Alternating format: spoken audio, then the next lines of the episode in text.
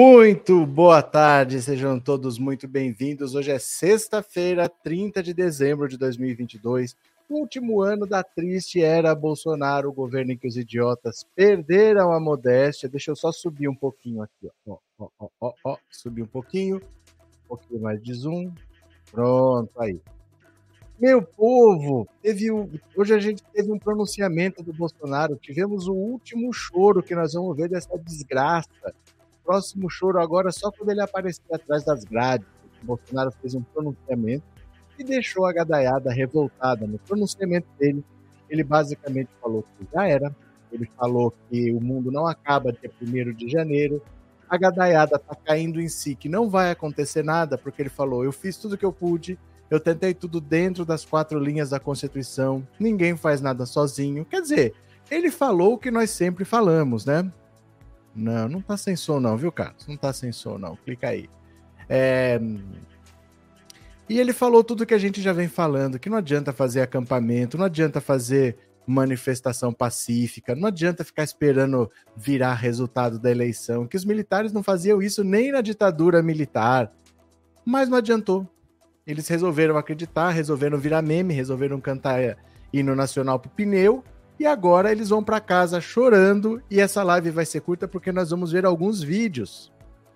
Nós vamos ver alguns vídeos, vamos ver Bolsonaro chorando, vamos ver o avião dele que já decolou para a Flórida, vamos ver a gadaiada desesperada. Então eu peço para você que está aqui que se inscreva no canal. Se você já é inscrito, torne-se membro, mande super chat, super sticker, porque vai começar a diversão.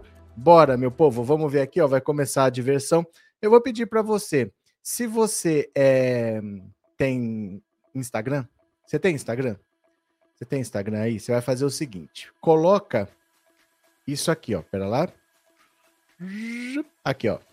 Pronto. Coloca o seu celular em cima desse código QR, que é o Pensando Auto Insta. Pensando Auto Insta. Você colocando aí, você vai ser jogado direto para o Instagram. Você me segue, porque esses vídeos estão lá, tá? Deixa eu colocar aqui, ó. Tá aqui na tela. Vamos ver. Primeiro, o choro. Deixa eu ver aqui, pera lá. Deixa eu ver. Ó, aqui o choro. Olha o choro do cidadão Jair Messias. Dá uma olhada, preste atenção.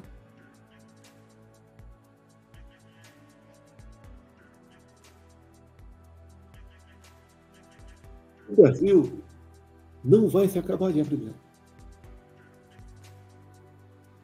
Pode ter certeza disso. Hoje, temos uma massa de pessoas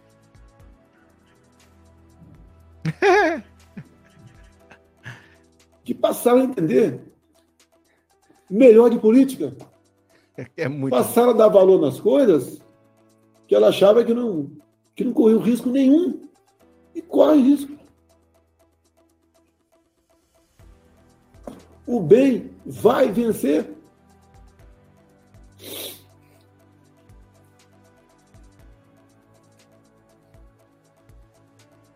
Ó, parece até que tá lento. Parece que eu reduzi a velocidade. A velocidade é essa mesmo. Esse é o ritmo dele, o ritmo de quem tá é, destruído, de quem tá derrotado, de quem não tem forças para lutar. Esse é o Bolsonaro de verdade. E ele fez esse pronunciamento de manhã, de tarde já estava aqui, ó.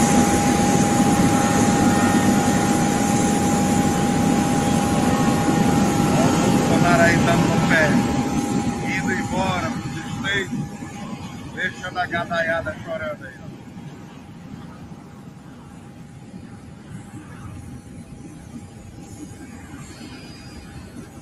Vai, desgraça. Oh, meu Deus do céu, meu Deus do céu. Eu vou mostrar já já para vocês a reação da gadaiada, tá? Já vou mostrar para vocês a reação da gadaiada. Deixa eu ver só o que, que vocês estão falando aqui. É, Boa tarde. O Bozo falou nada com nada, perdeu o mané, mas ele é isso, gente. Ele é isso, ele não fala nada com nada mesmo. Ele, ele é ele, né? Desse jeito aí mesmo, né? É, cadê? O bem venceu o mal, disse o Paulo Silva. Deixa eu ver. Não aguento nem ouvir, nem ver e ouvir esse demônio. Aguenta. Aguenta sim, claro que aguenta. Agora então é mais divertido ainda. É, Marilene, deixa de mimimi, vai chorar até quando? Olha o deboche. É, acabou a mamata, Bolsonaro nunca mais. Leonarda, Carlinhos, o choro do Bozo é por causa da prisão, porque ele sabe que vai ser preso. Ele, ele apostou todas as fichas na reeleição, porque se ele se reelegesse, que era o normal, todo mundo que tentou a reeleição conseguiu. Então, se ele conseguisse, ele teria força. Imagina, ele, não é que ele se reelegeu, ele se reelegeu derrotando Lula. Se ele derrotou o Lula, ele perde para quem? Entendeu? Então ele tinha quatro anos ou para mudar a Constituição e permitir mais reeleições e continuar lá, ou para colocar o Flávio, colocar algum filho, algum aliado, mas ele tinha certeza que se ele se elegeu, todo mundo que tentou a reeleição conseguiu, ele ia conseguir a reeleição, ia derrotar o Lula, se ele derrotou o Lula, ele ia perder para quem? Ele mesmo falava isso. E aí ele não tinha mais perigo, ele não ia mais sair do poder, ele ia ficar lá para sempre, os crimes iam ficar impunes. Essa era a aposta dele. Mas deu tudo errado, né? Deu tudo errado. Mas por muito pouco, hein? Ananias, boa tarde, gente doida. Acreditaram na mentira e se deram mal. Pronto, cadê quem mais? Lula Nildo, obrigado pelo super sticker, obrigado por ser membro. Claudinete, suspeita de bomba nas proximidades do STF. Isso aí tá tendo todo dia, Claudinete. Todos os dias, os últimos. Hoje é o sexto dia. Nos últimos seis dias, teve seis suspeitas de bomba. Aí chega lá, é uma mochila com roupa, não, não, se preocupe com essas coisas, não, porque não vai acontecer nada, vai dar tudo certo, viu? Todos os dias teve. São seis dias seguidos. Se teve hoje, é o sexto dia consecutivo. Ontem eram cinco dias e seis suspeitas. E nenhuma se confirmou. Viu? Nenhuma se confirmou. Obrigado pela informação, Claudinete. Giovanni, a família Bolsonaro dá um filme A Fuga das Galinhas. Cadê? Cadê? Bruno, a população brasileira só podemos falar obrigada, meu Deus, ficamos livres desse fascista mentiroso e satanás, disse. Bruno, você mentiu, falou o ano todo que ele não ia fugir e você não assume. Bruno, entenda uma coisa, aí a gente tem que ter um pouquinho de inteligência, mas você vai raciocinar comigo porque você tem. Eu sei que você tem. Você acha mesmo que o Bolsonaro está fugindo para os Estados Unidos? Sendo que eles estão sendo investigados lá pela invasão do Capitólio? Pensa comigo. Você acha que o plano dele é fugir para os Estados Unidos? Num lugar é o governo Biden, não é o governo Trump. O Trump está sendo investigado. O. Como é que chama? Eu ia falar Elon Musk. Não, é o Steve Bannon. Tá preso por causa da invasão do Capitólio. O Eduardo está sendo investigado pela invasão do Capitólio. E você acha que ele vai fugir para lá? É mais fácil ele ser preso lá do que aqui, meu cara. Aqui ele tem dois ministros no STF é mais fácil ele ser preso lá do que, do que ser preso aqui. Ah, e a Carla Zambelli fugiu para os Estados Unidos. Voltou. Ah, e agora ela fugiu para a Europa. Voltou. É muito mais fácil escapar da cadeia aqui do que em outro país, meu cara. Aqui ele tem ministro no STF, ele tem ministro no STJ. Onde que ele conseguiu parar a rachadinha do Flávio Bolsonaro? Foi no STJ, aquele João Otávio de Noronha. É muito mais fácil ele fugir da cadeia aqui nos Estados Unidos. Nos Estados Unidos você sabe que não tem conversa. Então reavalia, reavalia, porque você achar que ele está fugindo para os Estados Unidos não é plausível. Aguarde, aguarde, viu? É que é, é, é que gostoso apontar o dedo, né? Se sentir inteligentão, mas não faz muito sentido fugir para os Estados Unidos. Eles estão perigando ser preso lá, viu? Beleza? É, continuemos. É, Maltus, Maltus é um nome interessante. Ver o gado infeliz me diz me deixa extremamente feliz, pois e daí não sou psiquiatra, verdade? Lívia, dia 1 de janeiro tudo vai começar e andar e as prisões vão acontecer. Eles sabem. Eles sabem. As prisões vão acontecer, eles sabem, né? É, e o filho Carlos, que já está nos Estados Unidos desde o Natal. Sim, está nos Estados Unidos desde o Natal. E o Eduardo foi para o Catar e voltou. Gente, vocês acham que isso é fuga? De verdade, vocês acham que isso é fuga? O cara que é vereador, o cara que é senador, o cara que é deputado, e a família toda, os filhos, o Jair Renan, os parentes das ex-esposas, até todo mundo que está envolvido nesse inquérito. O Bolsonaro tem que estar tá aqui para tentar livrar todo mundo da cadeia. é mais complexo do que vocês pensam. Vocês assistem muito filme, novela. Ah, eu vou simular a minha morte. Aí aparece um caixão, todo mundo acredita. Gente, essas coisas são de ficção. Essas coisas são de ficção, tá? Não é, não é assim, não. Ah, eu vou fugir, vou ficar aqui. Nos Estados Unidos não tem conversa, gente. Não tem essa, eu tô envolvido com ato de terrorismo em outro país e eu vou ser aceito aqui. Como turista, vai, mas não vai ficar lá, né? Cadê? A hora está chegando para o covarde do Bolsonaro. Pronto. É, Silvia, o gado vai se soltar, se voltar contra Jair. Não perdoam traidores. Por isso que ele sai. Ele sai pro gado esquecer, para esfriar. Depois ele volta. Ele sabe que ele tem uma casa que o PL vai alugar para ele. Ele sabe que ele vai ter uma matinha aqui. Ó, não tem nem chance dele ser preso agora. Sabe por quê? Porque o judiciário está em recesso por pelo menos um mês. O judiciário está em recesso. Os processos deles têm que ir para primeira instância, porque ele deixa de ser presidente. Mas não vai para primeira instância amanhã, porque o judiciário está em recesso. Então, pelo menos por um mês, não teria perigo nenhum dele ser preso. Porque o, o judiciário tem que enviar o caso dele para a primeira instância e o judiciário está parado. Tem a menor chance dele ser preso em um mês. Ele está fugindo porque é melhor para ele fugir. Do mesmo jeito que ele fugiu dentro do Palácio da Alvorada, agora ele vai fugir para lá, mas ele volta. Gente, o legado, a força política de um ex-presidente é muito grande. É muito grande, ó. O Temer tá aí. O Collor roubou a poupança de todo mundo e não fugiu. Se candidatou de novo.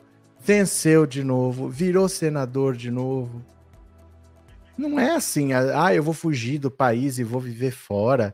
Não é assim que funciona. Aguenta as pontas aí. Esperem as coisas acontecer. Esperem as coisas acontecer, né? Cadê?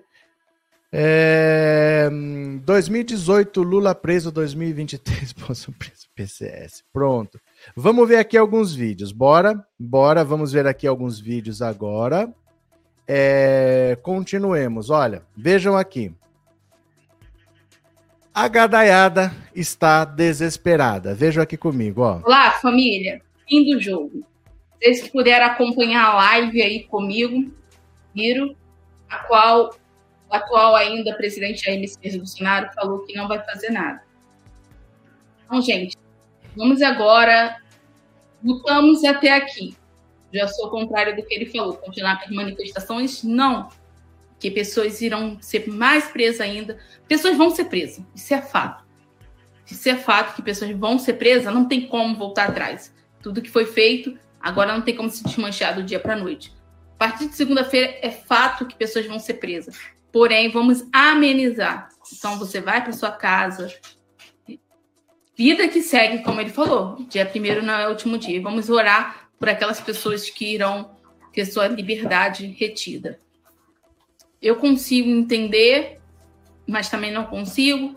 O que a gente precisa agora é a gente colocar a nossa vontade, nosso querer, diminuir ele, colocar o da nação acima ele numerou um dos pontos, principais pontos, que ele falou que não pode fazer nada, é pela falta de comida e que o Brasil abastece também o mundo. E também deixou bem claro, e também deixou bem claro, ele também deixou bem claro que os parlamentos não estão tá com ele, que muitos poderes não estão tá com ele. Ele deixou isso bem claro. E agora. Olá. Ai, meu Deus do céu. É? Mais um aqui, ó. Mais um. É, gente, tomemos no. Ó, não posso pôr esse cara aqui porque tem musiquinha de fundo, viu? Mas tem esse. A live do presidente, mas pelo jeito, gente, amarelou. Ihu. Ficou mais amarelo que essa cor da bandeira.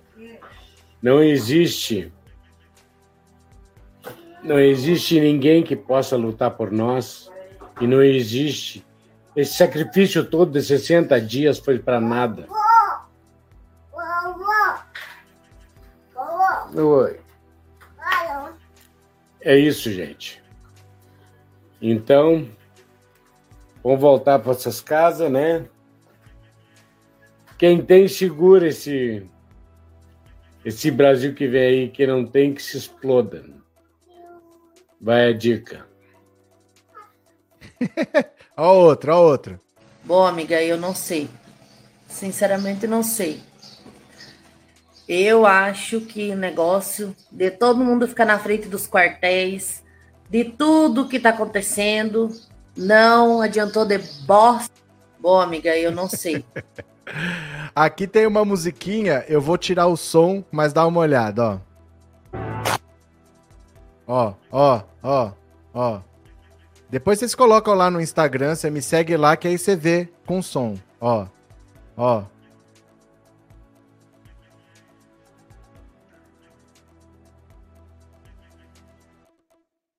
Pronto.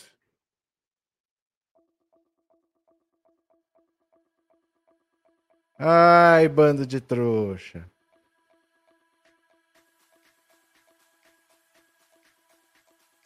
Chora mesmo, chora mesmo. E eu acho é muito pouco. Eu acho é muito pouco. A galera tem mais é que tomar na tarraqueta. Cadê que mais aqui? Quero ver até quando o gado vai ficar aí lambendo parede de quartel. Muitos não vão entender. Porque para eles tudo é parte de um plano. Para eles é assim: o Bolsonaro vai. É, tem que esperar 72 horas. É parte do plano. Tem que esperar o pronunciamento. É parte do plano. Aí vai ter uma greve geral. É parte do plano. Aí as Forças Armadas vão soltar um relatório. É parte do plano. Aí tem que esperar agora, porque tá, as tropas já estão não sei aonde. É parte do plano. Não, mas o relatório disse que não tem nada, mas é parte do plano. Não, é precisa da diplomação do Lula para ele ter uma prova, tudo é parte do plano. Para eles, é parte do plano. Eles estão falando que o Bolsonaro tem que sair do país, porque fora do país, sem um presidente, ele pode chamar o artigo 142. Eles vão continuar nesse delírio. Uma boa parte deles vai continuar nesse delírio, né? Vamos ver. Cadê? Uh... Acho que ele foge só dessa situação. Ele volta, pois sabe que tem possibilidade de ficar livre no futuro. Gente, olha, é que assim, as pessoas pensam de uma maneira muito simplista. Mas acabou a ditadura militar, o que, que aconteceu? Ninguém foi preso. Houve uma grande anistia, houve uma grande acomodação. No Brasil sempre se acomoda as coisas com a direita. É, ah, mas e com o Lula? Não, com a esquerda não, com a esquerda é porrada. Mas na direita, ele vai ter apoio dentro do STF, ele vai ter apoio dentro do STJ. Isso não depende do Lula, não tem nada a ver com o executivo, tem a ver com vai estar o caso dele na primeira instância, pode ficar no STF. Porque apesar dele não ter foro privilegiado, mas ele atacando o STF pode ficar lá. Então tudo pode acontecer, não é assim não. É que tem canais que ficam vendendo para vocês a facilidade de que assim, olha, é dia seguinte ele está preso. O, o judiciário está em recesso. Ele está indo para lá, porque ele é um vagabundo, um preguiçoso, do mesmo jeito que ele ficou dois meses no Alvorada e não trabalhou, tem alguém pagando para ele ficar lá, porque ele vai ficar na casa dos outros nos Estados Unidos, ele vai ficar dois meses lá. Depois ele volta para mexer nos bastidores para não ser preso. Ele tem que salvar a família da cadeia. Ele tem que conseguir alguma coisa para tirar a família da cadeia. Então, assim, é, você então não volta mais para política, você não se candidata mais nada. Ele vai tentar alguma coisa. Porque não adianta achar que ele vai com os 107 imóveis, ele não tem como botar nas costas e levar para lugar nenhum. Não é tão simples assim. Os bens, todos foram lavados com imóveis. Ele não tem como botar nas costas e levar.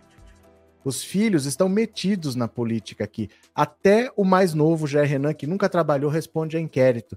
As ex-esposas respondem a inquérito. As famílias das ex-esposas respondem a inquérito. Todo mundo está com problema na justiça. Ele precisa voltar para ver o que, que ele faz. E no Brasil sempre dá para fazer. Onde não dá para fazer é nos Estados Unidos. A chance dele ser preso é muito maior lá do que aqui. Entendeu? É assim que funciona. Vamos ver aqui que mais. Cadê? É... Pode levar alguns meses, mas vou. Como é que é? Pode levar alguns meses, mas vou. Escutei de alguns advogados. Não entendi a frase. Cadê? É, nunca mais esse traste será presidente. Não, nunca mais. Nunca mais porque ele já perdeu com a máquina. Imagina sem a máquina. Aí o, a tendência de todo presidente é conseguir se reeleger. Então o Lula ou ele se reelege ou ele elege alguém. Esse é o desespero da gadaiada. Porque deu muito trabalho para tirar o PT de lá e só na marra. Só na marra. Mas o PT voltou. Não tem como tirar de novo tão fácil assim. Né? Você consegue entortar tudo, mas por um tempo depois as coisas voltam à normalidade e vai ter que surgir uma outra oportunidade para eles tentarem dar um outro golpe. Na próxima eleição não tem chance do Bolsonaro voltar. Ele é uma liderança fraca, né? Ele é uma liderança fraca. Cadê? Tá na hora do Jair, pega as malas, cai fora sem mimimi. Gente, Brasília tá assim, ó. Brasília tá assim. Os voos que estão chegando é só gente indo para posse. O voo inteiro é todo mundo de vermelho, é cheio de petista, todo mundo indo para posse, né? Cadê? É... Bruna, povo brasileiro vota em malandro, Collor, Maluf, Temer, Aécio, Moro, Deltan, Cabral, se ficar elegível. Mais ou menos, Bruna. Sabe por quê? Porque normalmente essa galera aí, eles conseguem ter alguma influência sobre os meios de comunicação. Então, por exemplo, Collor, ele comanda a, a Rede Globo lá de Alagoas.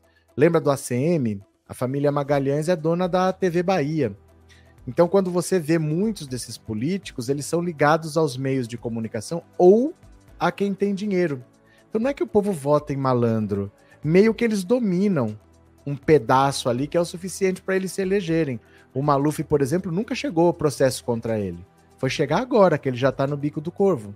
Ele está em prisão domiciliar, mas ele não pode sair de casa mesmo. Ele está com câncer, ele está com um monte de problema bem sério lá, já no fim da vida, mas nunca chegou nenhum processo contra ele, porque sempre tem alguém que limpava, sempre tinha um desembargador, sempre tinha alguém ali que dava um jeito. Então, não é exatamente o povo que vota em malandro, é porque a direita tem muita proteção tem muita proteção porque está no poder há muito tempo. As pessoas que têm dinheiro, é amigo daquele, estudou com aquele outro né? Cadê que mais? Carlinhos. Agora vamos. Agora chegou a vez de prender os bolsomínios, hora de passar o rodo nos patriotas. Isso deve começar a acontecer rápido. Vai começar a acontecer rápido, né, Fabi? Aí, Fabi, ainda achei que tomaram um pouco no lombo, mereciam bem. Cadaiada. Cadê que mais? É, Marcelo, claro que foi para nada gado insano, mas é que assim, a gente, ó, essa história de fazer acampamento, se lembram dos 300 do Brasil, da Sara Giromini? Já era esses velhinhos desocupados acampado em Brasília, já era, já tinha gente armada nos acampamentos. Pra nada, a gente falava que isso daí não vai para lugar nenhum, quem é que tem medo disso daí? Mas eles acham que eles vão mudar o Brasil, é gente iludida, né? É gente iludida. Cadê que mais? É, esta gadaiada tem a boca muito suja, impressionante, disse Adriana. O Biratã, qual o seu canal no Instagram? Tá aqui, ó, Pensando Auto Insta. Pensando Auto Insta. Você pode escrever tudo junto, grudadinho, minúsculo que você acha, viu? Se você não quiser, você pode também colocar o seu celular em cima desse código QR aqui, ó. Você vai direto para lá. Valeu? É... Eu acho é pouco. Eu também, eu acho é muito pouco. Cadê? É, está sem som? Não, não está sem som, não, viu? Não tem ninguém reclamando. Quando tá sem som, todo mundo fica falando sem som, sem som, sem som, sem som, sem som, sem som. Tá, tá certinho, viu, Glória? Vê aí o que, que acontece. É, Bolsonaro nunca falou a verdade, sempre mentiu e mais uma vez caíram na mentira, mas caíram porque queriam, né? Porque nós estamos falando desde a campanha de 2018 que estavam votando num meme, que não existia o capitão super-herói. Eles estavam votando num meme. E agora eles tentaram reeleger um meme. O Bolsonaro achava que, apesar dele não governar, apesar dele não trabalhar, que ele poderia, nas redes sociais, enganar as pessoas. Ele passou quatro anos fazendo isso, quer dizer. Não adiantou a gente falar, né? Não foi falta de falar. Agora vão esperar a ordem vinda de dentro do avião. Tudo é sinal. Tudo é sinal. O Bolsonaro saiu porque ele precisava sair, é parte de um plano. No final da live, alguém falou selva e isso é um recado. Eles vivem disso. Eles vivem disso. Gente, é assim, ó. Presta atenção aqui. A mente humana resiste a entender que ela tá errada porque é ela que toma as decisões. Esse é que é o perigo da fake news. Deixa eu explicar para vocês uma diferença de fake news e mentira. Ó, se eu falar para você assim, Gente, eu sou dinamarquês, vocês sabiam? Eu não sou brasileiro, eu sou dinamarquês. Eu nasci na Dinamarca e eu tô aqui, mas eu não sou brasileiro, eu sou dinamarquês. Isso é uma mentira. É fácil de ver. Alguém vai falar, mostra aí seu documento. Eu não tenho um documento da Dinamarca para mostrar. Ou eu posso ter um documento falso que você verifica se é verdadeiro ou falso, mas eu não tenho documentos para mostrar. Então, uma mentira, você desmonta fácil. A fake news não. Porque a fake news não é uma mentira dada para você. São meias verdades. Você pega pedaços de verdade e leva a pessoa a uma conclusão errada. Eu vou dar um exemplo para vocês assim, ó. Fake news é mais ou menos assim. Você tá sentado aí tomando um copo d'água. Eu passo perto e falo: Você tá tomando água? Aí você fala: Tô. Mas você toma água? Aí você responde: Tomo. Rapaz, você não sabe não que que fertilizante, esse que usa em plantação assim, você vai ver a composição é 98% água. Você nunca parou para pensar? Você nunca viu quando tem chuva ácida que corrói estátua, que corrói prédio? 95% é água. Você viu uma pesquisa que saiu que diz que o, o maníaco do parque, que o, o Nardoni, que o Guilherme de Pádua, no dia que eles cometeram o crime, todos eles falam que eles beberam água. É sério que você dá isso pro teu filho beber? Você entende? Se você pegar esses pedacinhos de informação, todos são verdade. Você acha que o, o Nardoni, no dia do crime, ele não bebeu água? Bebeu. E essa partezinha dessa informação é verdadeira. Se você pegar um pesticida, 98% da composição é água? É. É o que mata? É o que faz mal? Não. Mas 98% da composição é água. Então a fake news te dá um monte de meia-verdade. Esses pedacinhos separados são, são verdade. Só que a conclusão que você chega é falsa, mas você chegou a essa conclusão. Então é difícil para o seu cérebro que fez o caminho sozinho, que chegou na conclusão errada sozinho, admitir que ele errou. Ele, ele não consegue admitir que ele é burro. Fala, mas gente, eu não posso estar há cinco anos acreditando em coisa, todo mundo falando que estava errado e eu estou acreditando. Eu briguei com a família, eu fui para a porta do quartel, eu até cometi um crime ou outro, aí posso responder e eu tô errado, eu não posso estar tá errado. Eu já investi coisas demais, nem é dinheiro, é relação familiar, é tempo, qualidade de vida. Eu já investi demais para estar errado. Então esse pessoal não se desapega mais. A fake news ela pega muito por causa disso. Ela não é simplesmente uma mentira.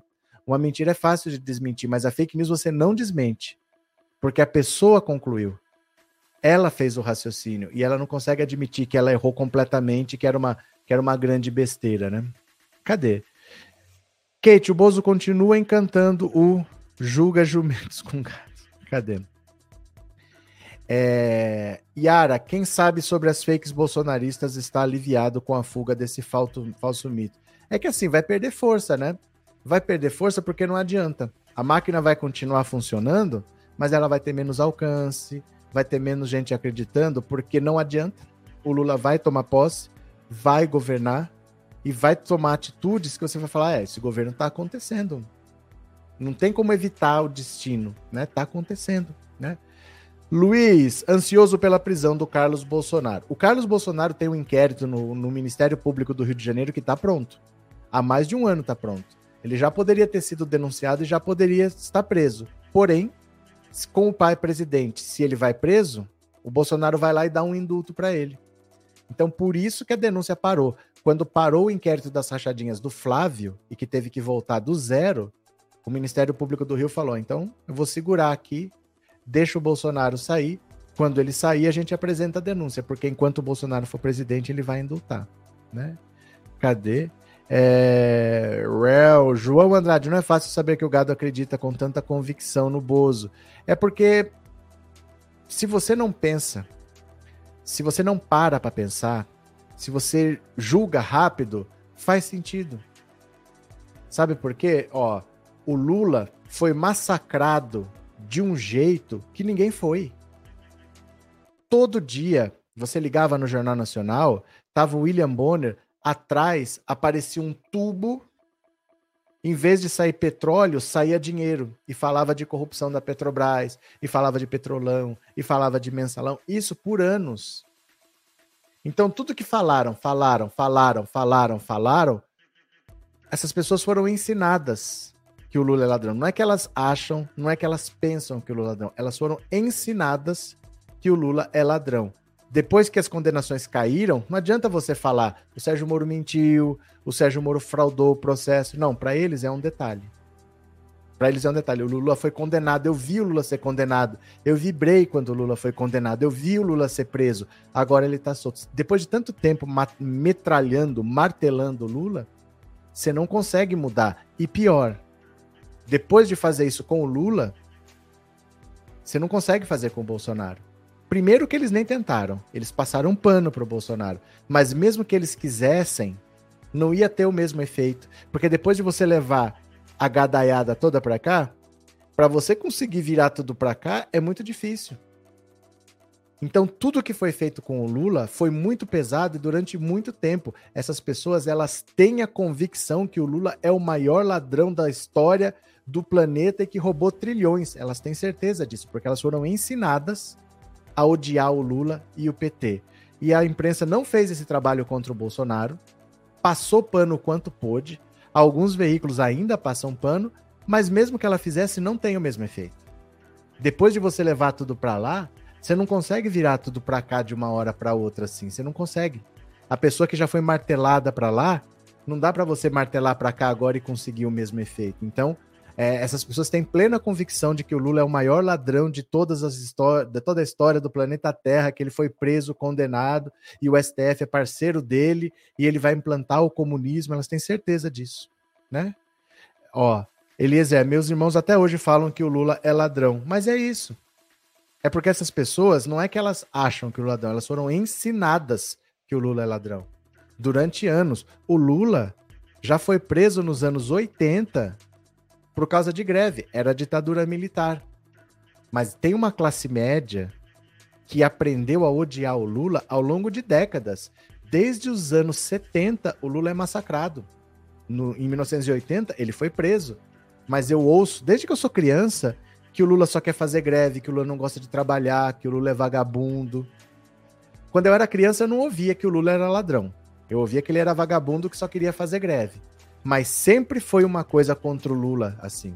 Nunca foi o Lula estar lutando pelo direito dos trabalhadores, o Lula conseguiu fortalecer um sindicato. Não, o Lula é um vagabundo que só quer fazer greve.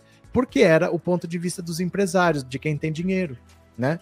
Então isso é um trabalho de décadas. Não é uma coisa assim, ah, as pessoas acreditam no Bolsonaro. É que é difícil, depois de tudo que foi falado contra o Lula, achar que o único adversário do Lula é errado. É difícil, é a esperança delas, né?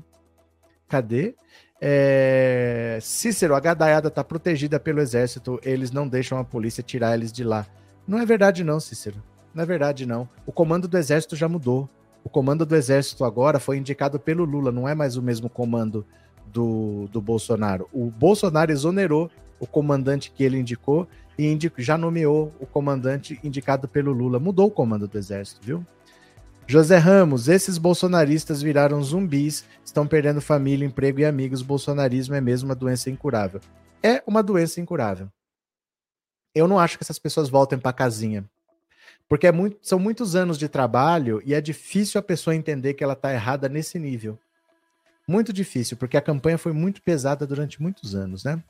Henrique, obrigado pelo superchat, obrigado por ser membro. Um misto de tristeza e indignação. Esse bandido foge deixando o país em frangalhos e o povo miserável só vou sossegar quando vir esse vagabundo na cadeia. Lula enfrentou todos os seus algozes enquanto esse rato. Mas Henrique, ele volta. Ele volta. Ele precisa estar aqui. É melhor para ele estar aqui do que em qualquer outro lugar a chance dele, ele tem uma família toda para proteger, que ele todo ele mesmo botou toda a família na política e todos cometeram crimes e todos estão envolvidos, ele precisa estar tá aqui. Não é uma coisa individual assim que ele vai fugir, ele volta.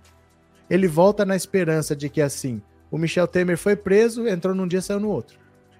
O Milton Ribeiro foi preso, deu tiro no aeroporto, tinha pastor pedindo barra de ouro, entrou num dia, saiu no outro ele vai voltar nessa esperança de que ele vai conseguir fazer alguma coisa. Ele tem dois votos no STF, ele tem é, no STJ um monte de gente lá. A esperança desse é essa e ele volta.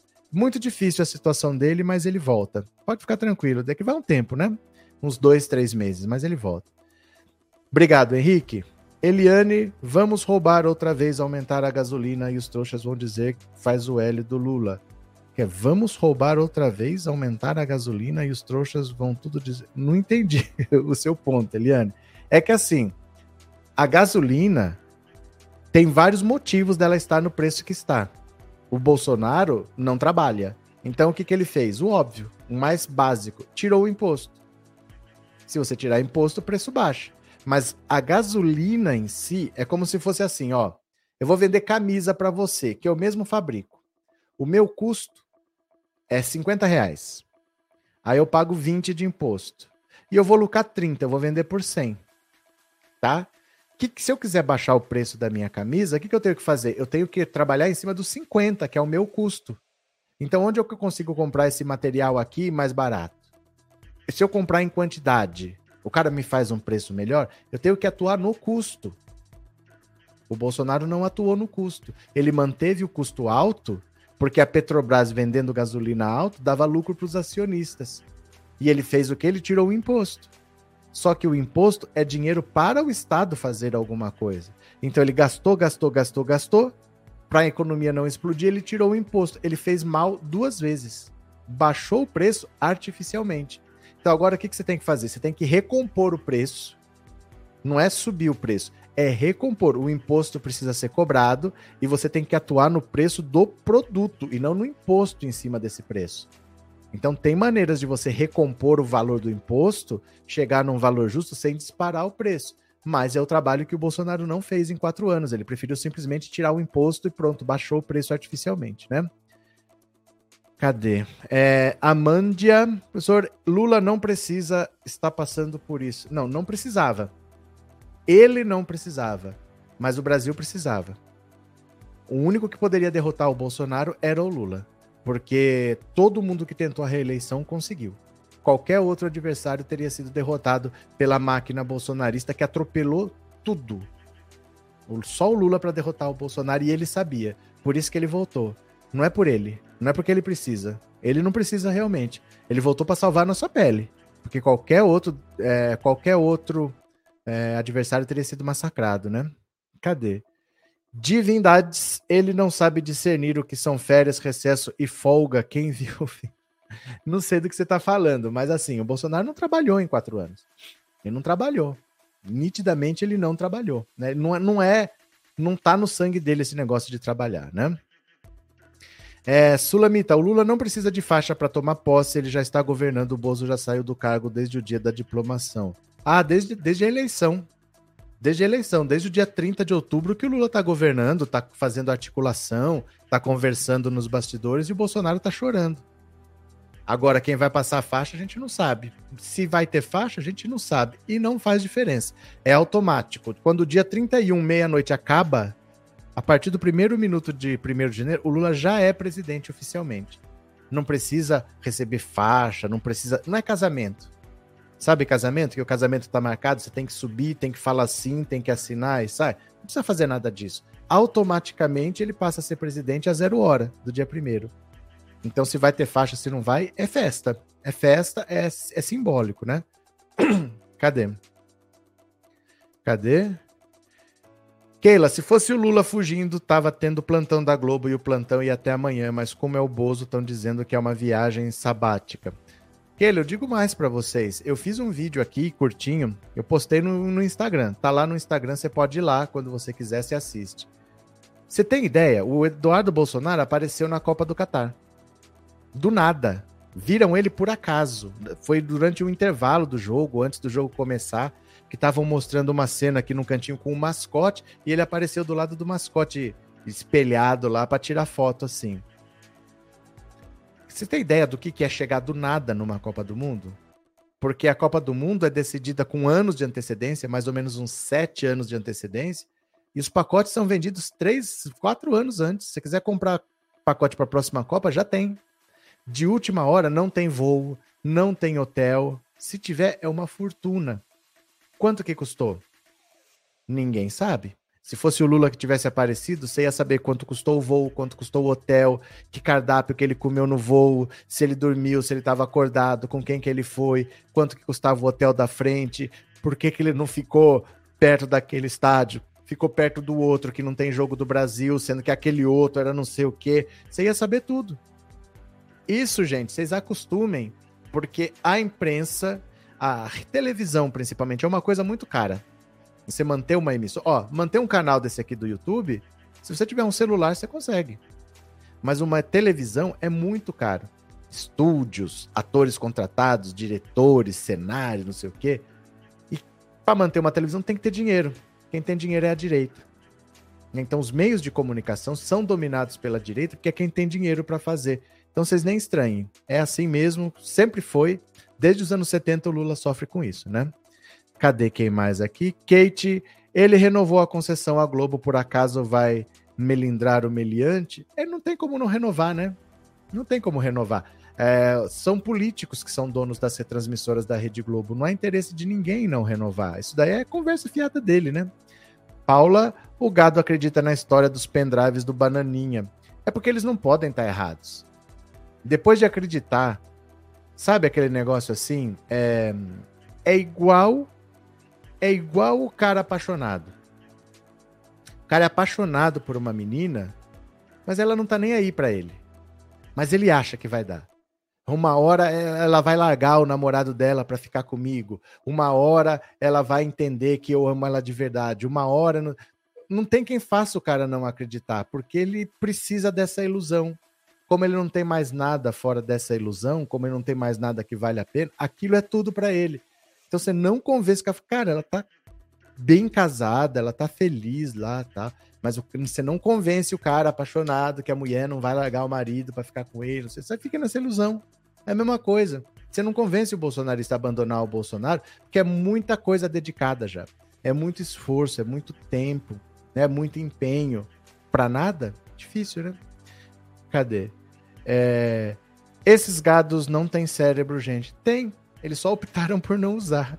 Tá na caixa, tá com, com as etiquetas até ali. É, Mônica, olá Roberto, olá Mônica, seja bem-vinda. Esse gado é odioso, não viram a destruição do Brasil com esse miliciano incompetente. É que eles não entendem.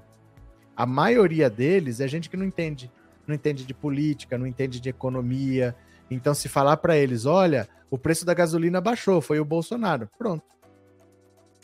Eles não entendem o que, que o Bolsonaro fez para baixar, o quanto é a pior solução possível e agora a conta fica aí para pagar. Eles não entendem isso, né? E eles optaram por não aprender também, porque só interessa o Bolsonaro, né? Cadê? É, próximo presidente Xandão de De onde que vocês tiram isso? Antônio, está havendo muita fake news em relação ao Lula presidente subir a rampa no dia primeiro. Mas você sabe que é fake news, não sabe? Pronto. Sabe o que, que eu quero que vocês entendam? Olha o legado que vai ficar desse monte de fake news. A esquerda sabe que é fake news. A direita sabe que é fake news, não liga e vai acreditar e não vai aceitar o Lula de jeito nenhum. Então, meu caro, a gente tem que entender que não adianta. As fake news não vão acabar. Quem acredita no Bolsonaro vai acreditar em fake news quem não acredita em Bolsonaro não vai acreditar em fake news. Não é uma coisa assim, olha, o Brasil inteiro está acreditando em fake news. Acredita quem é bolsonarista. Fora de quem já optou pelo bolsonarismo, não tem o menor efeito. A pessoa não votou no Bolsonaro por causa da fake news. Ela escolheu o Bolsonaro e usou a fake news de desculpa. Ah, eu não sei em quem eu voto, mas ó, como é que eu vou votar nesse aqui? O cara quer pôr banheiro unissex é uma desculpa, é uma justificativa para o voto, mas o voto a pessoa já escolheu.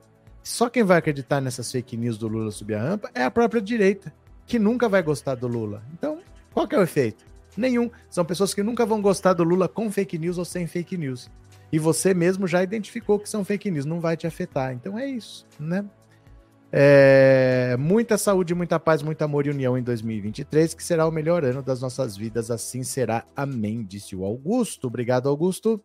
Antônio, feliz Natal e próspero ano novo, sem medo de ser feliz. Antônio, o sumido. Para você também, Antônio. Paula, daí o Lula sobe a rampa e eles inventam outra idiotice. Outras. Outras, isso não vai parar. Isso não vai parar. Porque dói. Porque dói. É melhor ter uma esperança qualquer do que a realidade. A realidade é dura. Eles perderam. E não perderam no primeiro turno por uma compra de votos absurda, porque o Ciro Gomes ajudou batendo no Lula, e mesmo assim faltou um milhão de votos só. Com 58, nem tinha segundo turno. Teve, o Lula conseguiu 50. O Lula, o Lula conseguiu 57, exatamente. O Lula conseguiu 57, foi a maior votação da história. Com 58, nem tinha segundo turno. Bolsonaro ia ser um primeiro presidente que tentou a reeleição, não conseguiu e foi derrotado no primeiro turno, sem segundo turno. Essa era que era para ter acontecido. Mas teve a compra de votos, teve tudo. Outra derrota no segundo turno. Tomou duas lapadas. É duro para eles. É gente arrogante, é gente egoísta, é gente que não aceita ser contrariado. Eles preferem o país em guerra civil do que admitir uma derrota numa eleição. Vocês já pararam para pensar nisso? Que eles preferem o país em guerra civil, que eles preferem golpe militar, que eles preferem tropas nas ruas. Tropa na rua com arma vai usar arma para fazer o quê? Para que, que serve um fuzil? Para que, que serve uma metralhadora? Tropa na rua é para matar pessoas. Eles preferem uma guerra civil a disputar uma eleição daqui quatro anos. Então dói para eles isso. É gente muito arrogante, né? Cadê que mais? Augusto, Brasil com Lula e nós estamos com tudo. Pronto, cadê que mais? O machão fugiu, José Olímpio. É, Jotec, pior coisa de um homem é fugir de suas responsabilidades. Bom ano a todos e povo de bem. Viva Lula. Pronto. É, José Ramos, a verdade é que Lula será o melhor presidente de 2023, o ponto vazagataiada alienada. Pronto, cadê que mais? Terezinha, eu não votei nesse incompetente Lula, sou Bolsonaro. Ai, meu Deus do céu, eu não votei nesse incompetente Lula, eu sou Bolsonaro sim. Deixa eu falar aqui para você. Tem um recado para você. Pera lá. Tem um recado para você. Terezinha, Pera aí. Pera aí, só um pouquinho. É de coração, tá? Eu quero só que você veja este recadinho aqui. Ó, é para você de coração. Eu já ó, mandei você se lascar. Vou pôr de novo aqui, ó. Você, homínios. Eu já mandei vocês se lascarem hoje. Não. Então vão, vão se lascar. você, homínios. Eu já mandei vocês se lascarem hoje. Não. Então vão, vão se lascar. Pronto, pronto, Terezinha. Fica o recado com muito amor e carinho, viu? Cadê que mais? É, Roseli, os crimes se agravaram com a compra de votos e a e alegria do Xandão, o malvadão. Roseli, cadê que mais? É, boa tarde, Maria Dinalva. Boa tarde, cadê? É, o Bozo é incompetente, disse Ceilândia. Cadê? Adriana, é um absurdo, nós estamos pagando a fuga dele. É, mas o absurdo é ter eleito. O resto é consequência. Não tem como não ter prejuízo elegendo um cara desse. Tem prejuízos que você não tem ideia, que são prejuízos definitivos, não tem como recuperar. Tem coisas que já era, e eu vou te dar um exemplo. Antes do Bolsonaro entrar, sempre, sempre, sempre o nosso maior comprador de produtos era a Argentina. A Argentina comprava tudo que ela não produzia do Brasil. Depois que o Bolsonaro chamou a, o Alberto Fernandes e a Cristina Kirchner de bandidos de esquerda, comprou briga com a Argentina, não sei o que, não sei o que, não sei o que, a Argentina começou a comprar da China. O maior parceiro comercial da Argentina hoje é a China, não é mais o Brasil. Você acha que agora que o Bolsonaro saiu, o argentino vai falar: ah, vamos rasgar os nossos contratos com a China e vamos voltar a comprar do Brasil? Nunca mais. Nunca mais. Depois que você se acostumou a comprar Xiaomi baratinho, esses produtos da China, que a gente compra aqui também. Que a gente compra aqui também. Não volta mais a comprar. Perdemos. Menos emprego. É menos investimento. Porque tem menos lugar para vender. A Venezuela é outro. A Venezuela tem uma economia que não tem quase nada. Só tem petróleo. Então, se o petróleo tá caro, ela tem dinheiro. Se o petróleo baixa, ela tá pobre. Mas como ela não tem nada, ela comprava tudo do Brasil. o Brasil exportava muito para a Venezuela. O Bolsonaro rompeu relações com a Venezuela. De quem que a Venezuela está comprando? Da China. Menos empregos, menos investimentos, várias empresas saíram do Brasil porque não tem necessidade mais de produzir aqui. E nós estamos perdendo. Isso é prejuízo definitivo, praticamente. Para trazer de volta Nunca mais. Então, depois que você elege um cara desse, você vai ter prejuízos. Isso daí não adianta ficar pondo no lápis, não, porque foi um suicídio coletivo que o Brasil fez em 2018, elegeu um cara desse. Comprou briga com a Alemanha, comprou briga com a França, xingou a esposa do Macron, xingou Angela Merkel, a, a Michelle Bachelet, que está na ONU, mas já foi presidente do Chile. Troco de nada. O que, que nós ganhamos com isso? Com essa papagaiada dele. Destruiu a Amazônia, tacou fogo no Pantanal, o Nordeste estava com as praias cheias de petróleo e ele andando de jet ski. Normal, né? José Ramos é bem por aí, a pura verdade, concordo plenamente com suas palavras. Abraço, José. É, Josué, manda esse Vicente falar, fazer o que o Boachá mandou o Ciro Gomes fazer. Não, não foi o Ciro Gomes, foi o Malafaia. O Boechat mandou o Malafaia procurar o negócio, lembra? Vai procurar não sei o que, foi o, o, o Malafaia. É melhor ainda. Viu? Cadê? É, faz. O que aconteceu, Tati?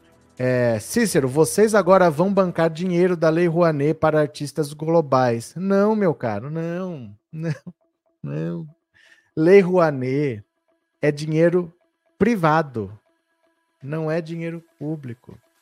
Eu vou, eu vou te explicar porque é uma oportunidade para as pessoas entenderem. As pessoas vão entender. Então não é por você, porque você é trouxa, mas eu vou explicar para os outros entenderem. Ó, a Lei Rouanet é uma lei de fomento a cultura. E como que acontece? O governo Collor foi um governo desgraçado que nem esse do Bolsonaro, que falou: eu não vou mais investir em cultura.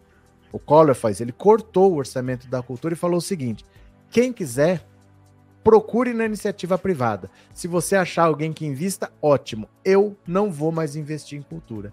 Então foi feito no governo Collor a Lei Rouanet, que dizia o seguinte: se você tiver um projeto com essas, essas, essas, essas, essas características, com esses requisitos aqui, eu vou autorizar você a captar na iniciativa privada.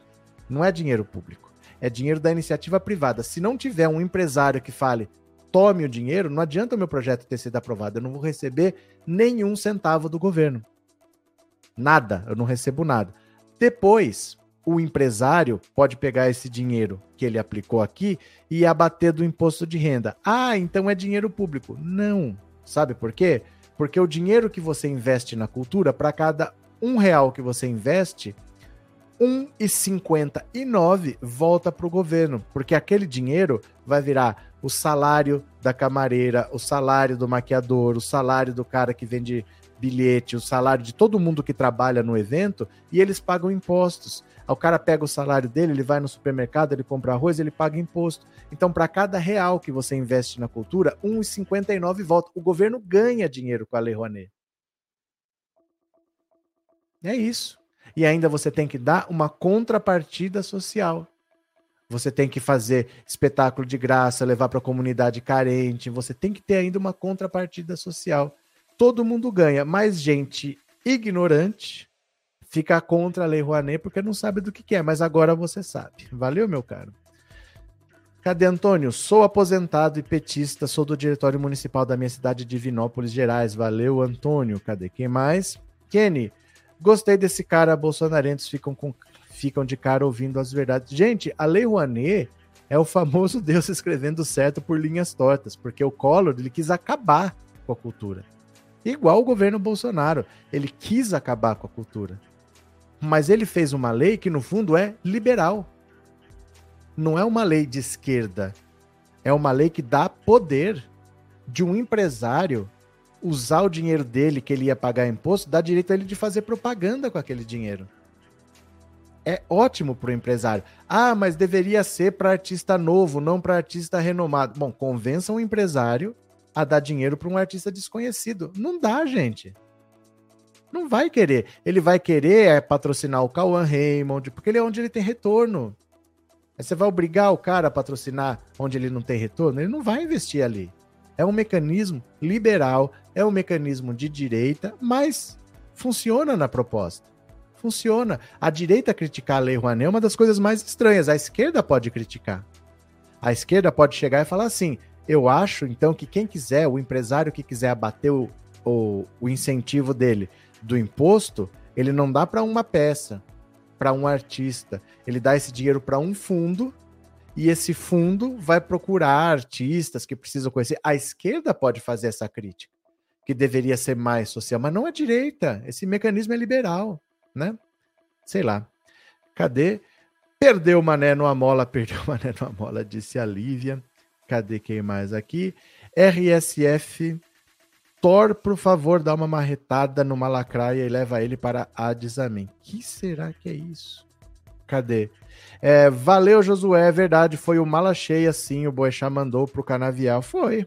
Isso daí é uma das coisas históricas, né? Cadê que mais?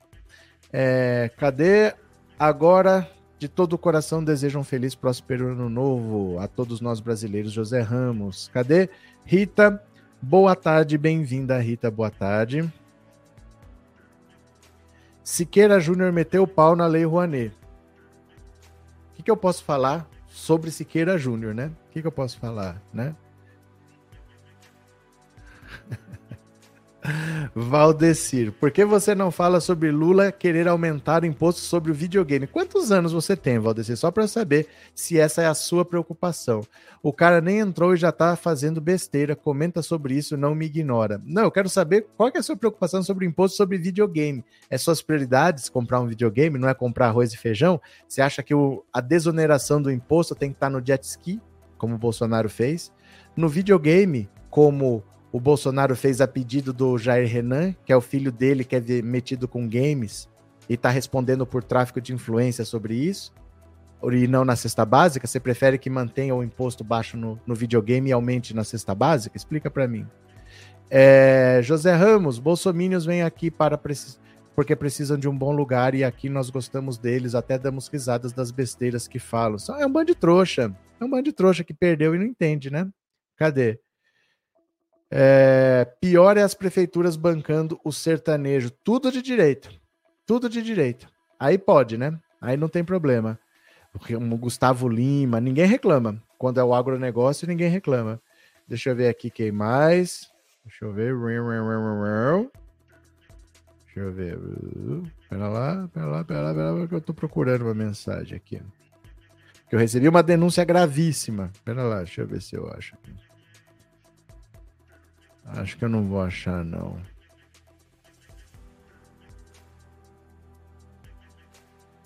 Não tem problema.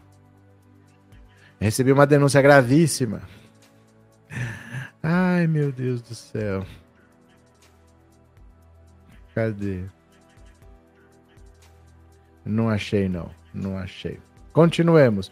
O importante é videogame que os alimentos que se dane. Mas é lógico, como é que nós vamos ficar sem videogame, né? Vamos tirar o imposto do videogame. Cadê? É, Márcia tirou o imposto do jet ski. Veleiro. Veleiro. Bolsonaro reduziu o imposto para comprar veleiro, para comprar asa delta, para comprar jet ski, para comprar videogame, né? Governo para favorecer rico. Não, mas o, o rapaz lá tá preocupado. Quer que fale dele que, que compra videogame. Ai, ai, ai, ai, ai. Jair já era de se viajar. Dé, falou tudo, leis de incentivo deveriam fomentar um fundo de apoio. Não é assim porque foi criado no governo Collor. Então não foi uma criada de uma maneira liberal. Por exemplo, eu não tenho com quem reclamar. Se o Pão de Açúcar resolver investir no fulano de tal, eu não tenho como reclamar. Se o fulano de tal tiver um projeto e o Pão de Açúcar vai investir, vai investir. Eu não tenho com quem falar. Se eu tivesse um fundo público que distribui, eu poderia questionar ali. Mas hoje o empresário faz o que quiser com esse dinheiro, e se você acompanhar, quem não é artista não faz isso, mas quem é artista faz. As mesmas empresas sempre patrocinam os mesmos artistas. Então você não tem com quem reclamar, entendeu? Ah, é uma lei feita do ponto de vista liberal da direita. Não sei por que a direita critica a Lei Rouanet. Valeu, Dé. É, um feliz 2023 para todos nós. Obrigado. Eu que agradeço, viu? Obrigado de coração, Lu. Obrigado pelo super chat. Valeu mesmo, de coração. Deixa eu ver o que mais que estão falando aqui. Eliezer, obrigado pelo super sticker e obrigado por ser membro. Andressa, tive uma sensação ontem de que o nosso ano foi tão ruim que durou quatro Tive uma sensação ontem de que o nosso ano foi tão ruim que durou quatro anos. É como se minha vida tivesse parado e só decaído. Agora sim, feliz ano novo. Não, Andressa, não. Nós estamos num momento de virada e momentos de virada marcam. Então eles deixam uma marca profunda assim, mas não tem como não passar por eles. Então segura as pontas que agora só falta dois dias. Obrigado, feliz ano novo, viu, Andressa? Cadê? Resumindo, Jair só queria vida mansa e diversão e o povo que se explodisse. É. Gente, o cara nunca apresentou um projeto em 28 anos, em sete mandatos como deputado. Aí, de repente, ele tem um estalo, vira um prêmio Nobel e é o melhor presidente da história, mas é claro que não. Qual que é a chance de alguém que nunca pilotou um carro sentar numa Fórmula 1 e ser campeão do mundo? Isso não acontece. O cara nunca nadou, você joga numa piscina ele ganha medalha de ouro. Isso não acontece. Não tem como um cara que foi deputado por sete mandatos, nunca fez nada, nunca foi líder, nunca foi é, presidente, nunca teve em comissão, nunca fez nada. A vir um grande presidente. Isso não existe, né? Não existe isso. Cadê? É, indecisão no PTRJ cheira golpe. Ah, gente, não procura problema, não. Procura problema, não, de verdade. Sabe o que, que é isso? É... Estamos no fim do ano. O judiciário está em recesso. A Câmara, o Senado estão em recesso. Falta notícia. Vocês vão ver um monte de especulação. Até dia 20 de janeiro, que é quando acaba o recesso do Judiciário e do Legislativo. Então aguenta as pontas, não saiam desesperados por aí falando, porque nessa época você vai ouvir um monte de coisa e é só fumaça, tá? Aguenta as pontas. Kate, será que o Mala achou que o Boechat mandou? Acho que não, senão ele estaria mais feliz. O amor faz milagres. Ele estaria menos agressivo. Mas ele não é agressivo, ele só é veemente. Cadê? É, agora vamos nos recuperar psicologicamente, inclusive financeiramente. Val. É, Celso, para mim a melhor imagem do ano foi o avião levando o Bolsonaro. Lindo. Ele volta. Ele volta, ele tem que voltar.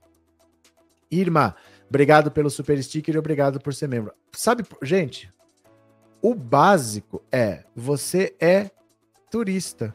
Ele não pode ficar lá mais do que seis meses. Ele tem autorização para ficar como turista. Dois, três meses ele volta. Não vai ficar lá. Ele não pode ficar lá. Os Estados Unidos não têm interesse em receber um cara ligado a terrorismo aqui. Ele está sendo processado por terrorismo. Vocês acham mesmo que os Estados Unidos vão falar, ah, não, fica aí. Fica aí, vai ficando. Ele está sendo processado por envolvimento em terrorismo. Apenas isso, né? Cadê? Lívia, Lula que escolhe, ponto final. Eu quero que esse povo se exploda. Augusto, tudo isso aconteceu para aprender e dar valor a não acreditar em qualquer fake news safado. Mas, Augusto, é...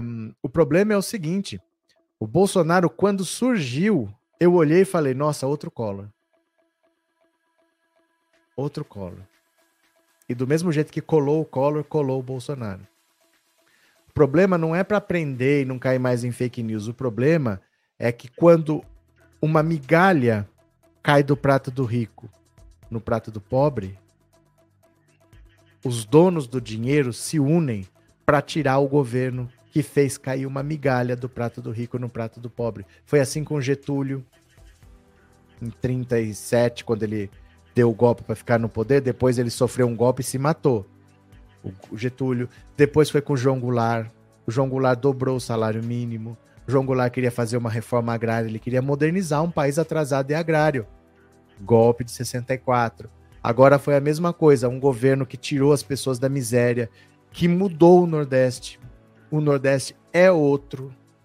O Nordeste é outro de, dois, de 20 anos para cá. É cair uma migalha no prato do pobre. Os ricos se juntam e dão um golpe de Estado. Então não é assim uma questão de aprender é que o dinheiro consegue fazer muitas coisas, né? E de vez em quando eles fazem, quando, quando eles percebem que o pobre e o rico têm um voto do mesmo jeito, quando eles percebem que o pobre pode votar, eles vão lá e dão um golpe, né? Vamos ver. Isaías, não vejo a hora de receber a notícia de que o Bozo partiu. Não partiu, ele partiu já. Ele já foi. Ele já foi embora. Feliz ano novo para todos nós. Vencemos Bolsonaro, superamos qualquer coisa. Lula, nosso presidente, estamos em festa, disse a Tânia. Cadê? Cadê? É, ops, ele vai até os Estados Unidos, depois vai sumir para outro país que não tem democracia. Mas isso é informação ou isso é palpite? Sabe por quê? As pessoas, às vezes, a gente não percebe que às vezes a gente está usando os mesmos mecanismos dos bolsomínios. A gente fica inventando coisas para fazer ser possível na nossa cabeça uma coisa que não está acontecendo. Aí a gente fica inventando. Isso é uma informação ou você tirou da sua cabeça? Porque é isso que a gadaiada faz. Nós não podemos cair nessa mesma, nesse mesmo erro. Eu, vai, eu acho que vai acontecer tal coisa. Não está acontecendo, mas vai acontecer isso, vai acontecer aquilo, vai. A gente fica inventando mecanismos imaginários para tentar que uma coisa que não existe aconteça. Cuidado para não cair nesse mesmo mecanismo. Nós estamos com a verdade, nós estamos no poder, nós vencemos as eleições, né? Cadê? Cadê? Rita, nosso presidente, é a primeira vez aqui. Nosso professor é a primeira vez aqui, sensacional. Opa, bem-vinda, Rita. Se inscreva no canal, puxe uma cadeira, vai ter bolo. Jango, grande presidente. Selma, cadê? É, Carol, aqui passaremos a vida de roupa verde. é, Wadi Correia, tem alguém que te chama de cachorro mentiroso e o senhor fica calado porque não responde? Porque eu nem vi. Nem vi. E eu não tô nem aí. E eu não tô nem aí. Gente, isso aqui não é um canal de debate. Não tô aqui para debater com o Bolsonaro e nem fiz um canal para Bolsonaro.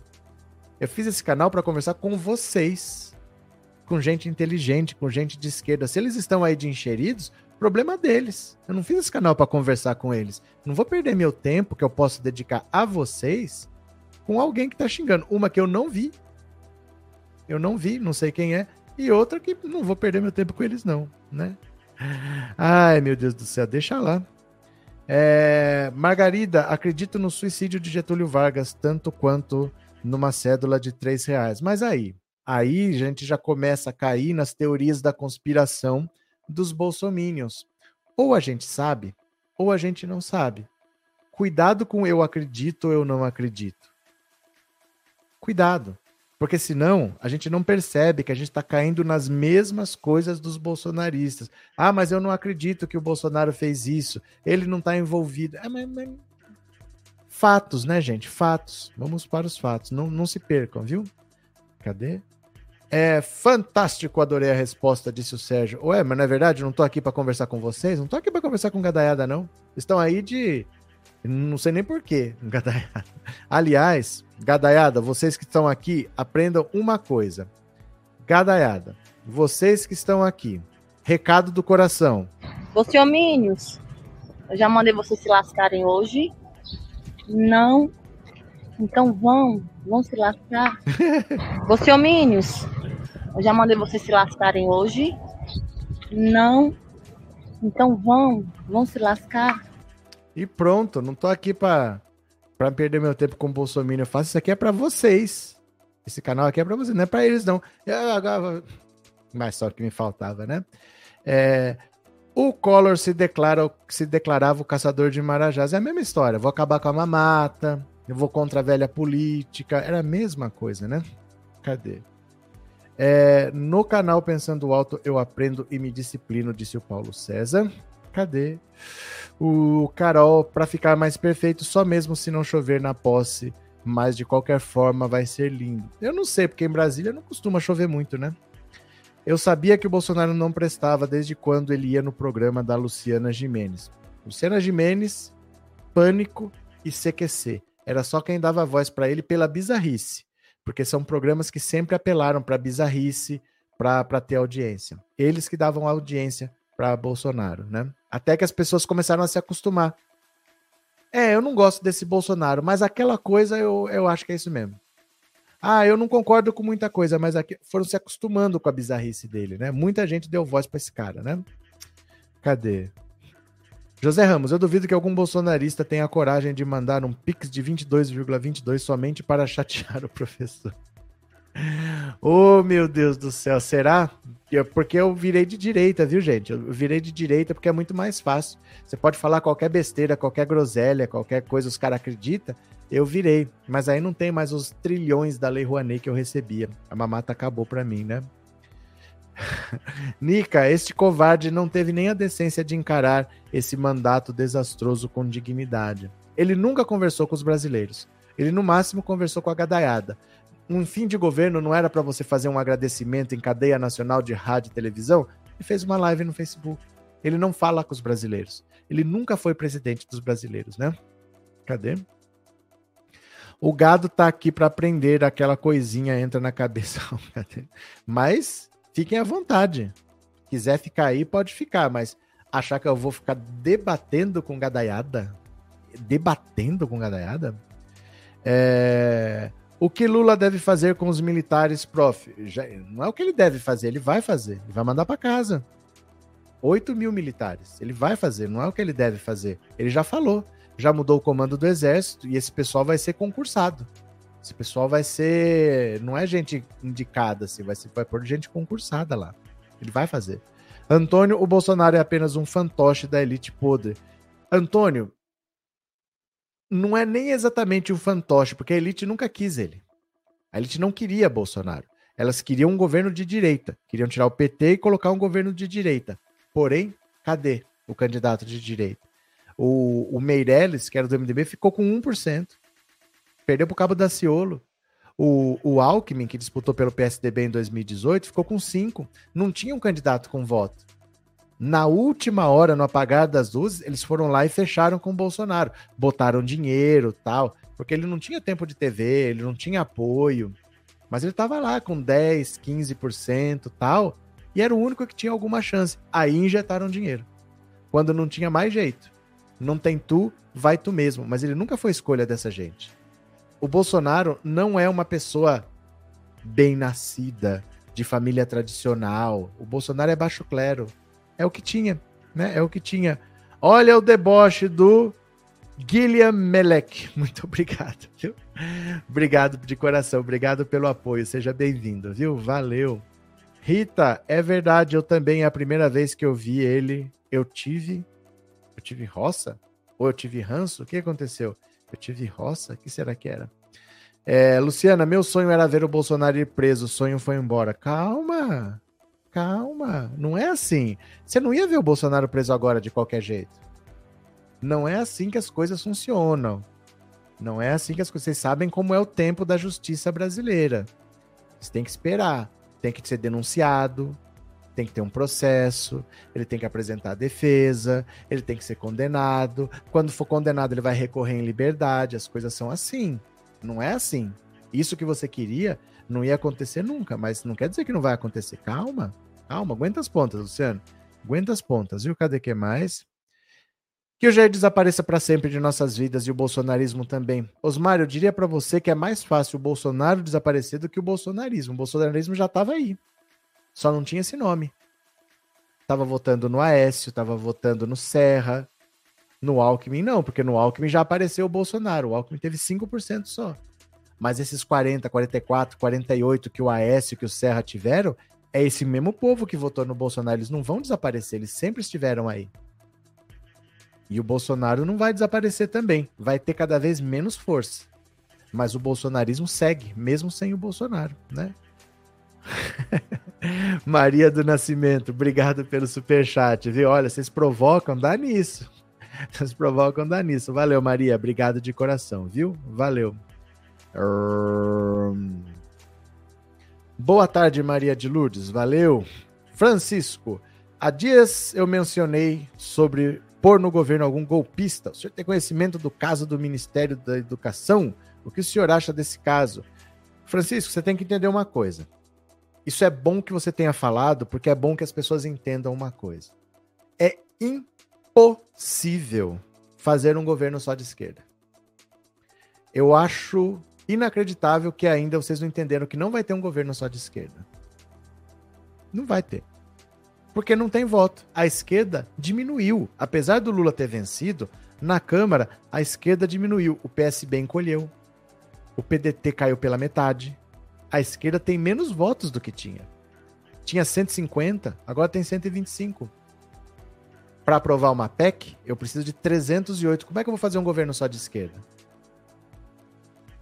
Então, se não dá para fazer um governo só de esquerda, você vai precisar do centro e da centro-direita, você vai precisar do PSD, você vai precisar do União Brasil, o PP é questão de tempo, o PP está vindo.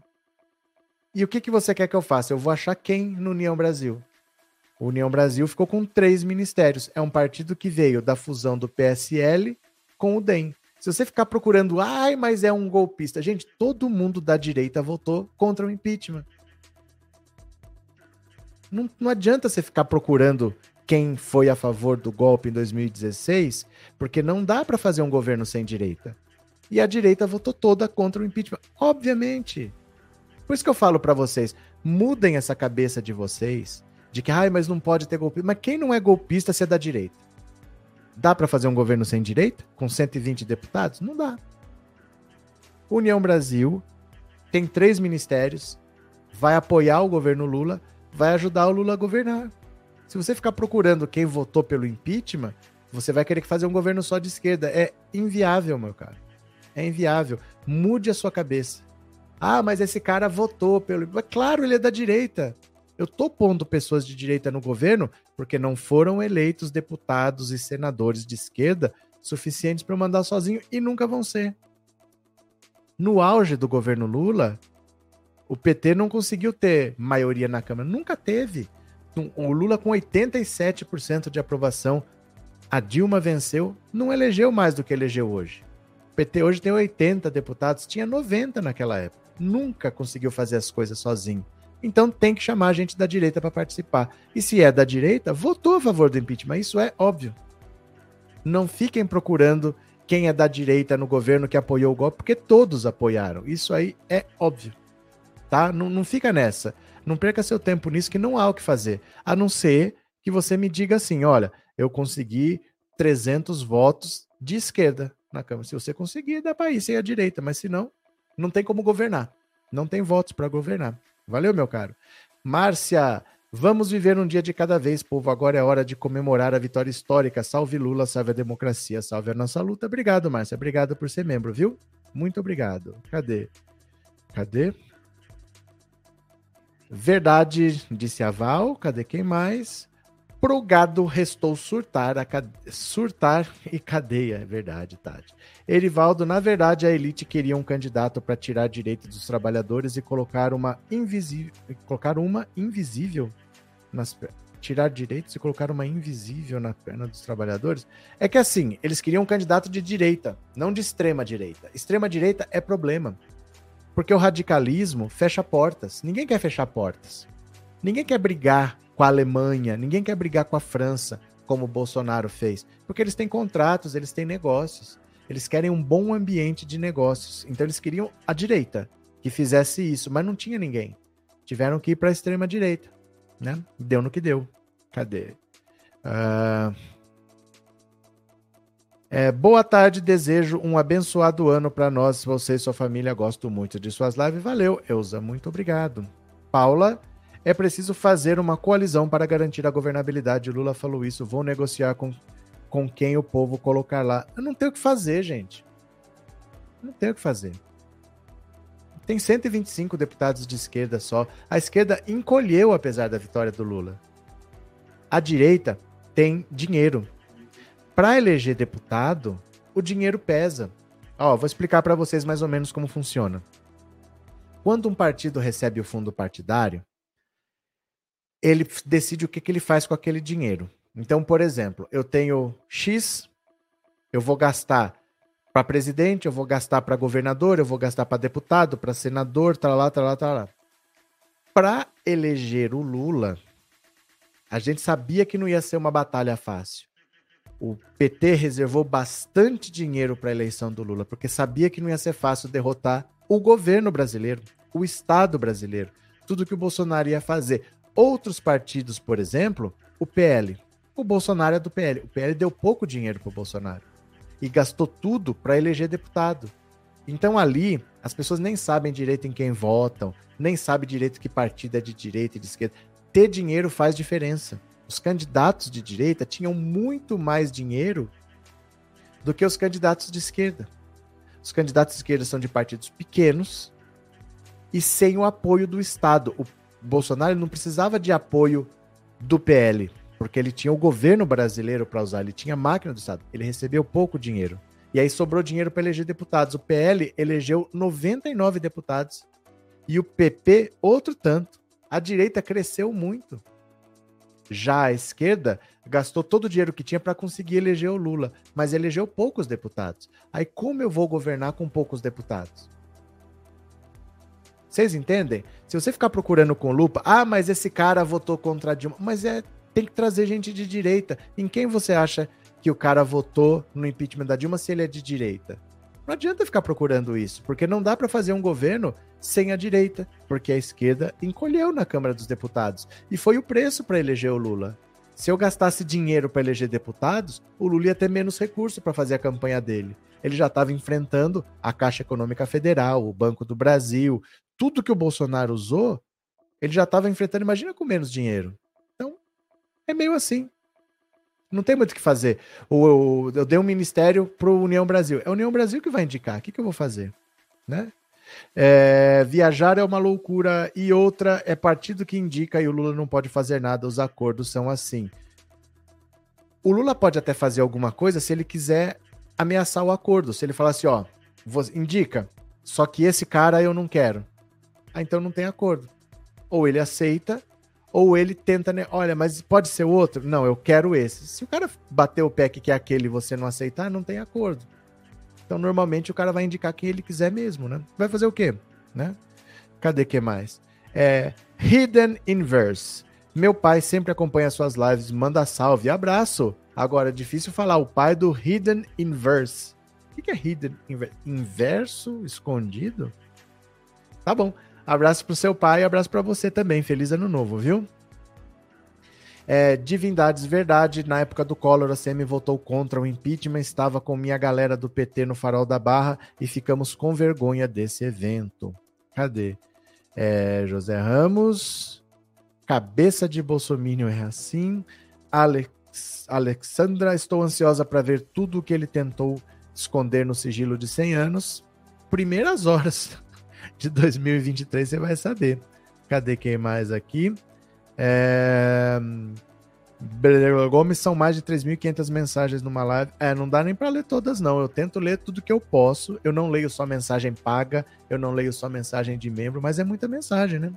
Flávia, teremos que lutar muito e Lula terá jogo de cintura, confio muito. O Lula já governou com o Centrão, o Lula já governou sem ter maioria e o Lula já fez excelentes governos. Agora, se você ficar procurando com lupa, Olha, mas aquele cara em 2016, não sei o quê. Esse aqui, ó, na, na guerra do Peloponeso, estava do lado do não sei das quantas, né? Cadê? Osmar, Sônia Guajajara como ministra, grande conquista dos povos indígenas no governo Lula. Osmar, os povos indígenas estão reclamando. Porque eles queriam que o Lula indicasse a Joênia Wapichana. Porque a Sônia Guajajara, ela foi eleita, ela tem mandato, e eles preferiam então que ela ficasse na Câmara e a Joênia Wapichana, que não tem mandato, virasse ministro. Mas aí é que eu falo: um partido é uma organização onde você atua de maneira organizada, de maneira conjunta, em bloco. Então a Joênia Wapichana é da rede. E a Marina Silva é da rede. O, a, a Sônia Guajajara é do PSOL. Então ele deu um ministério para o PSOL, Sônia Guajajara, e deu um ministério para a rede, Marina Silva. Ele não poderia falar: ah, não, eu não vou dar para Sônia, eu vou dar para Joênia Wapichana, dar dois ministérios para a rede e nenhum para o PSOL. Essas coisas que as pessoas não entendem, você entendeu? Os indígenas estão reclamando, mas o Lula fez o certo. Eu não posso pegar quem eles querem sem olhar o jogo dos partidos, porque eu vou dar dois ministérios para a rede e não vou dar nenhum para o PSOL. Como é que fica? Então é assim que funciona, né? Cadê? Paula, o Lula já aprovou a PEC necessária no pagamento do Bolsa Família, isso sem ser ainda presidente, é o melhor articulador político do planeta, o nosso velhinho. Pronto, né? Alan Aus. Pensando bastante nesse comentário seu, Aus. É, o Lula vai subir a rampa do Planalto. Obviamente, Sônia, não, não há outra possibilidade. Não há outra possibilidade, é o que vai acontecer, né? É, Lívia, os povos indígenas reclamam com barriga cheia e em outros governos eles não tinham vez. Lula que decide e ponto sem paciência com esse povo. É porque precisa entender o jogo. Não é que eles não reclamam de barriga cheia. Aqui mesmo as pessoas estão fazendo o mesmo erro.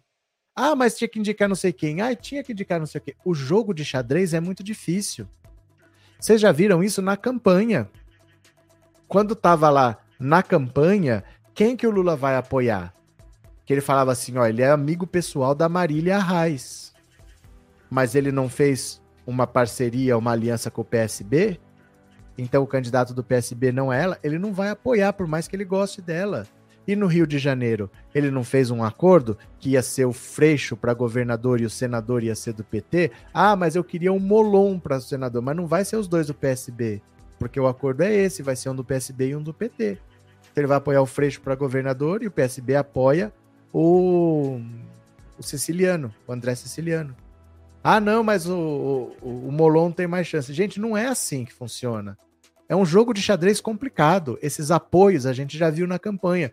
O ministério é a mesma coisa, são apoios difíceis de você conseguir. Negociar com o PSD, negociar com a União Brasil, a bancada evangélica vai começar a arrastar as asinhas agora, vai se aproximar, mas eles sempre vão querer alguma coisa em troca. Então você tem que saber como é que você faz. Vou dar dois ministérios para a rede e nenhum para o pessoal, como é que fica, né?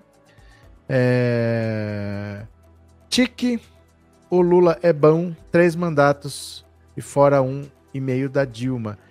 Alan, de 2002 até 2022 teve seis eleições. O PT venceu cinco. Só não venceu seis em seis porque tiraram o Lula da eleição, não deixaram disputar. Mas ia ganhar seis em seis se disputasse, né? Cadê?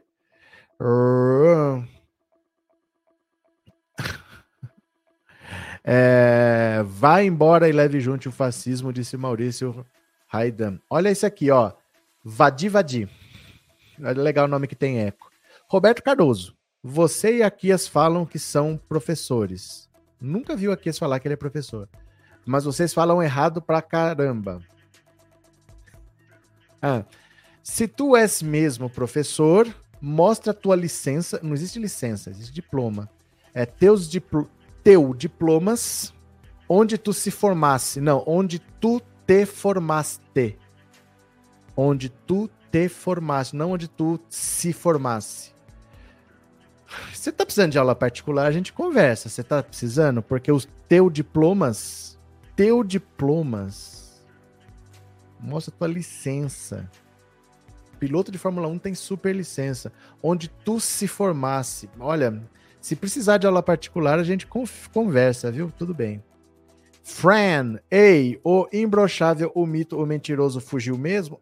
Foi para os Estados Unidos. Ele volta, gente, ele volta o Bolsonaro não vai ficar nos Estados Unidos nunca. Os Estados Unidos não, quer, não vão querer esse cara lá.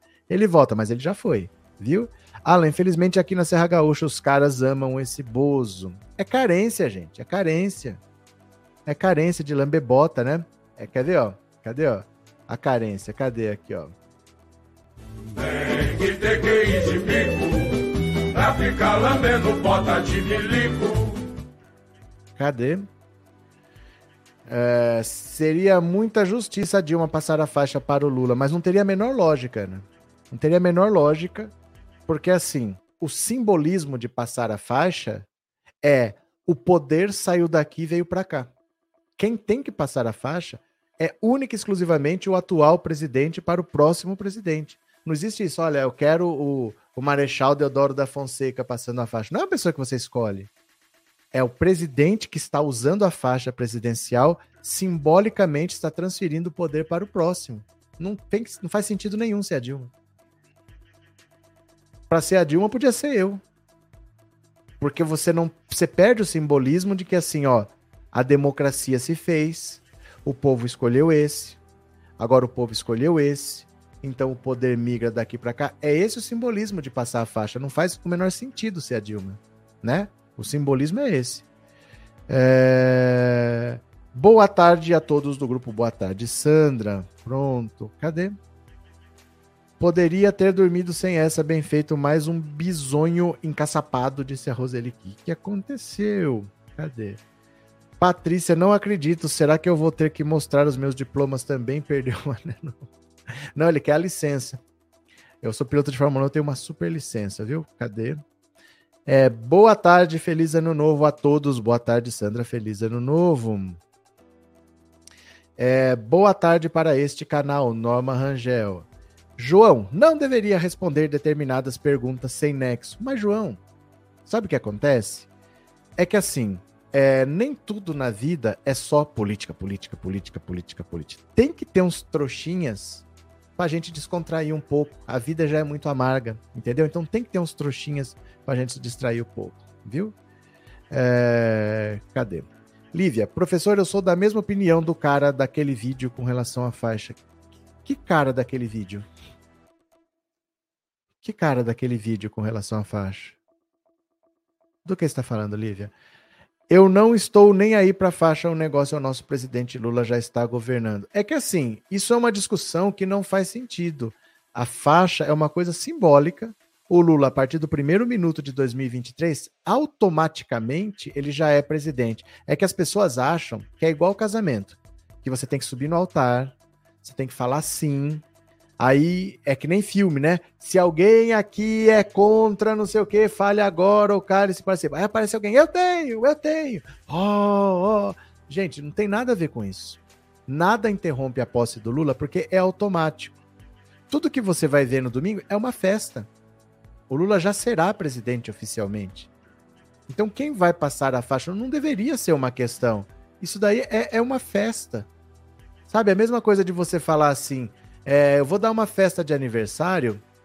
É, para quem será que vai o primeiro pedaço do bolo?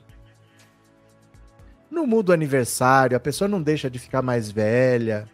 Não, não, não, vale uma discussão isso, né? Que as pessoas ficam tão preocupadas de quem vai passar a faixa. Tanto faz. Quando o Sarney tomou posse no lugar do Tancredo, o Figueiredo não entregou a faixa. Ninguém nem lembra. Não faz diferença, não, né? Edmilson, que lindo ver o gado sendo abandonado como lixo. É impagável, impagável, impagável. Mas sempre foram usados, né? Sempre foram usados, né? Cadê que mais? Graças a Deus estamos todos de parabéns. Juntos vencemos Bolsonaro e sua ditadura, disse o Gilson. Cadê? É, obrigado pela live, está ótima. Valeu, João Andrade. Cadê que mais? Domingo será a festa da democracia do povo para o povo. Mas é isso, é uma festa. É uma festa. Oficialmente o Lula já é presidente e nada evita isso. Passou do dia 31 para o dia 1 automaticamente o Lula é presidente. Se quem vai passar a faixa vai ser uma criança, vai ser um, um grupo de pessoas representando os. Gente, isso é festa só. Não tem importância. O que for feito vai ser bonito, tal, mas não é para ser uma discussão, não é para a gente ficar preocupado com isso. Ah, mas quem que vai passar? É para ser uma curiosidade. Mas não é para você perder o seu a sua tranquilidade por causa disso, não é só para ser uma curiosidade, né? É, feliz ano novo, dicas da RU. Feliz ano novo para você também. Edson, estamos livres do Bozo, só falta o avião cair. Olha que maldade. Norma, Lula, eu te amo muito, Deus o abençoe, disse a Norma. Cadê? Pepe, tomara que ele não troque o avião por não sei o que. Pepe. Carlinhos, parece que a festa da posse vai até as 3 horas da manhã com os artistas dando show. É porque é muita gente. Porque é muita gente, acho que são mais de 20. É muita gente, né? Atrasa. Não é todo mundo que fala, ó, você tem meia hora, o cara fica meia hora, então vai, vai tempo mesmo, viu? Cadê? É um rito de passagem como tudo na vida. É, é só para não dizer que não teve nada. Mas não tem efeito prático. O Lula já será presidente, então não se preocupem com isso.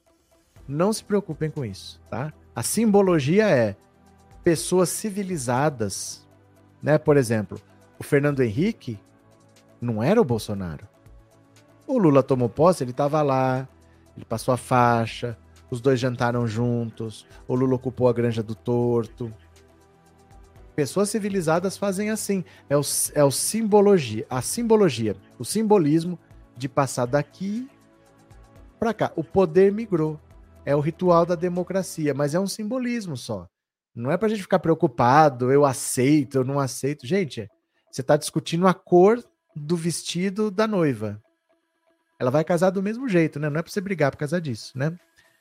Joyce, minha irmã está em Brasília desde ontem de Recife queria estar lá. Eu também queria. Estava com passagem comprada, com hotel reservado, mas não vai dar.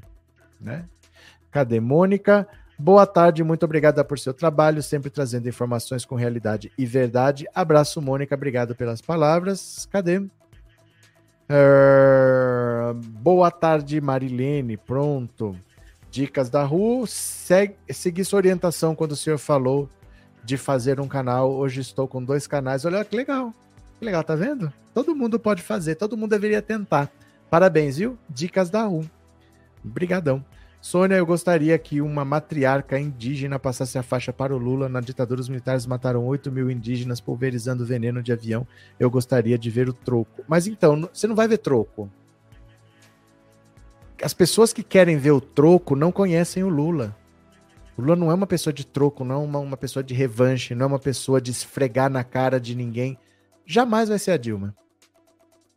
O Lula não é esse tipo de pessoa que, ó, tá vendo o que vocês fizeram? Tá aqui. O Lula é um, é um conciliador. O Lula é um negociador, um conciliador. E se ele tiver que abrir mão de um monte de coisa, ele abre. Ele não abre mão de ajudar o povo. Ah, o Lula tinha que ter mudado a regulação da mídia. O Lula tinha que ter mexido no mercado financeiro. O Lula abre mão de muita coisa, mas ele não abre mão de ajudar o povo. Então, para conseguir o que ele quer, ele faz muitas concessões. Ele não é uma pessoa que dá o troco, ele não é uma pessoa que se vinga, ele não é uma pessoa que esfrega, ele não faz isso. O Lula ele olha para frente, ele não olha para trás, né? Tânia gostaria de ir, mas estou em Portugal, mesmo assim estou feliz demais. Lula é o nosso presidente. E o frio? E o frio, Tânia? Gente, eu vou parar por aqui, viu? Porque tá dando 5 horas, eu tenho que preparar a live da noite. Eu preciso preparar as lives da noite, são três porque eu vou conversar hoje com a Sara Góes, a Sara que era do DCM, lembra dela? Vou conversar com ela às 8 horas aqui no canal também. Eu tenho que preparar três lives. E tenho que jantar. E tenho que dar comida pra Teca, que tá desmaiada aqui. Então eu vou parar por aqui e eu volto daqui a pouco para conversar com vocês. Conto com vocês. Vocês voltam? Vocês voltam aqui daqui a pouquinho? Então, beleza. Obrigado, viu, meu povo? Beijo no coração de todos vocês. Daqui a pouco tem mais e eu já fui. Valeu, tchau.